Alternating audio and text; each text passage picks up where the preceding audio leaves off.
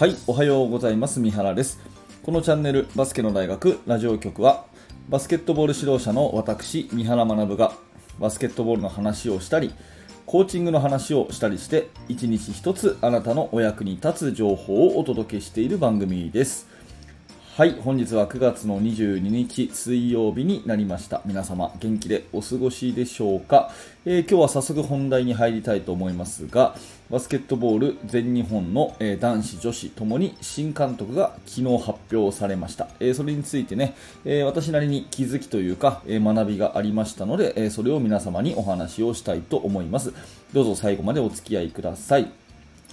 えーさてですね、まず、あのー全日本代表の監督なんですけれども、えーまず女子の、えーどあのーこの前の、ね、オリンピックで銀メダルを獲得した女子日本代表は、えートム・ホーバスがヘッドコーチ、ね、そして恩塚徹さんがアシスタントコーチという布陣で戦ったわけですね。でトム・ホーバスさんが、えーまあ、退任をされて、えー暫定ヘッドコーチで恩塚さんがやられていたんですが、まあ、正式に恩塚徹さんが、えー新ヘッドコーチに就任ということになりました。で一方そのつい先日まで女子のヘッドコーチをされていたトム・ホーバスさんが今度は男子のヘッドコーチになるということで、えーアルゼンチン出身のフリオ・ラマス監督がね4年間務めた男子のヘッドコーチのポストを今度はトム・ホーバスさんが引き継ぐという格好になったわけですね。えーまあ、人事としてはですね、えーあのまあ、個人的に私はトム・ホーバス監督も、えーそれから恩塚徹監督もですねあの憧れの対象ではありますけれども、私個人的に面識もありませんし、えーどんなパーソナリティの方か本当にの意味では知らないということになるんですが、まあ、それを前提でね、お話を聞いていただきたいんですけれども、えーまあ、恩塚さんはですね、あの、インカレの方でも女子のね、えチームを、東京医療保健大学をですね、新設されたチームを、あれだけのこう、えー強豪チームに育て上げられて、えそしてインカレ日本一を何度も取られたと。いうそういう手腕を買われてですね、えーまあ、全日本のヘッドコーチになられたということで、えーで先日の東京オリンピックでもねアシスタントコーチをされて、えーそして昇格という、まあ、極めて妥当というふうに思います。そして、えー男子の方はですねフリオ・ラマス監督が、まああのーその任務を解かれてですね、えー誰が男子の監督になるのかなというのは個人的にいろいろ思いを巡らせたんですが、えーまあ、意外や意外女子でですね実績を上げられたトム・ホーバスさんが男子の方を見るということでですね、まあ、日本協会としては、これも非常にですね、まあ、妥当、まあ、女子の方をあれだけ強くされたということで、まあ、内海監督がね、リオオリンピックで出された結果をさらにですね、より強固なものにしたという実績を買われて、今度は男子の方に、まああのーメスを入れるというかね、えーそういった形でトム・ホーバスさんに期待が高まるということで、まあ、お二人のね、えーその就任というのは極めて妥当であり、すごく楽しみですよね。本当に応援したいなという気持ちでおります。でですね、まあ、お二人のそのパーソナリティみたいなものを私がね、一バスケットボールファンという立場で見るとですね、まずトム・ホーバス監督は、まあ、あの女子の方のね、えー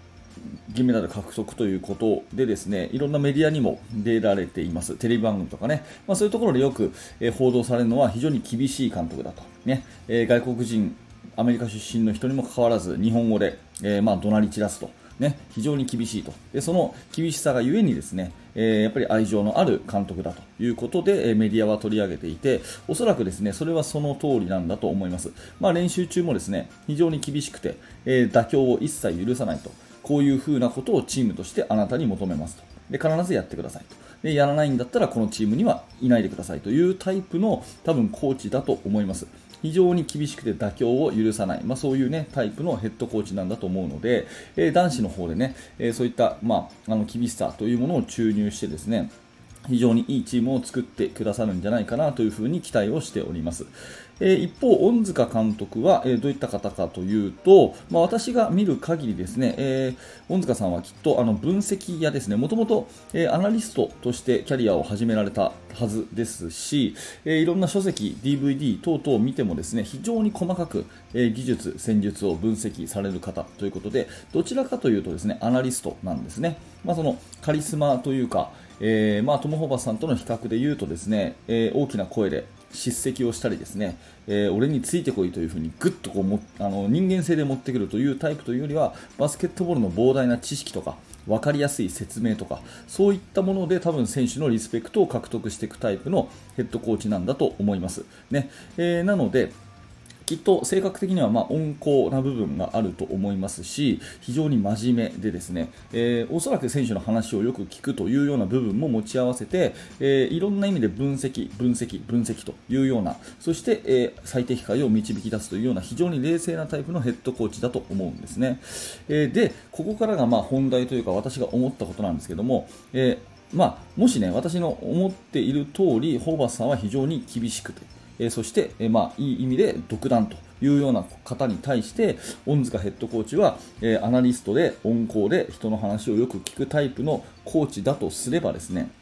これはどちらのタイプでもやっぱりヘッドコーチとしては成功しうるということですよね。えここ大事なんでもう1回言いますけども、まあ、性格がね厳しいからいいとか温厚だからいいとかそういうことではなくてやっぱり自分に合ったスタイルであればどんなタイプでもヘッドコーチとしては成功しうるということになるんだと思いますで、えー、まあこれを聞いてるあなたもバスケットの指導者だと思うんですけどもう分かりやすくね分かりやすくに二分したとして、え非常に怖いタイプのコーチか非常に優しいタイプのコーチかっていうふうに思いっきり二分したとしますよね。えー、まあ、極端にね。で、えー、まあ、トム・ホーバスさんは怖いタイプのコーチだとします。で、恩塚さんは優しいタイプのコーチだとします。まあ、実際ね、実際のところ、えー、恩塚さんがめちゃくちゃ怖いかもしれないし、ホーバスさんがそうでもないかもしれないし、これはもう私の個人的なイメージですけど、仮にね、ホーバスさんがすごく厳しいコーチ、ね、恩塚さんが非常に温厚なコーチだとしますよね。で、えー、あなたもそのどちらかだとしますよね。であれば、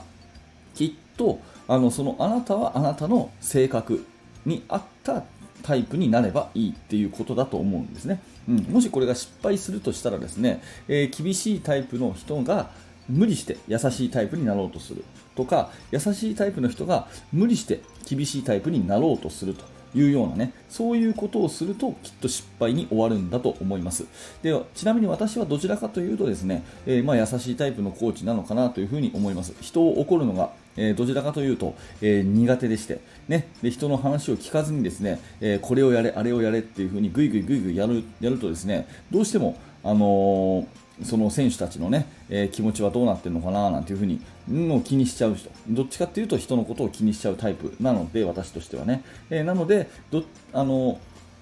厳しい人を真似してですね無理してこう怒ったり怒鳴ったりわめりわめき散らしたりするっていう風にすると、まあ、きっと失敗するんだろうなという風に自覚をしております。でね、えー、この両極端の、まあ、タイプのですねヘッドコーチが男子女子、ねえー、日本代表をそれぞれ率いるということで非常に興味深く思っているんですけど、まあ、恩塚さんは恩塚さんなりのやり方で、ね、ホーバスさんはホーバスさんなりのやり方で、やっていってですね非常に良い結果を出されることと思いますし、まあ、ファンとしてね、えまあ、結果はどうあれやっぱりそのね、えプロセスを楽しみにしたいなというふうに思うんですがもし1つ唯一失敗するとすればね唯一失敗するとすればきっとそれは自分じゃないキャラクターを演じてしまう。まあ、そういうことがあるとすれば失敗しちゃうんじゃないかなというふに思うんですね、えー、トム・ホーバスさんは非常に厳しかったと。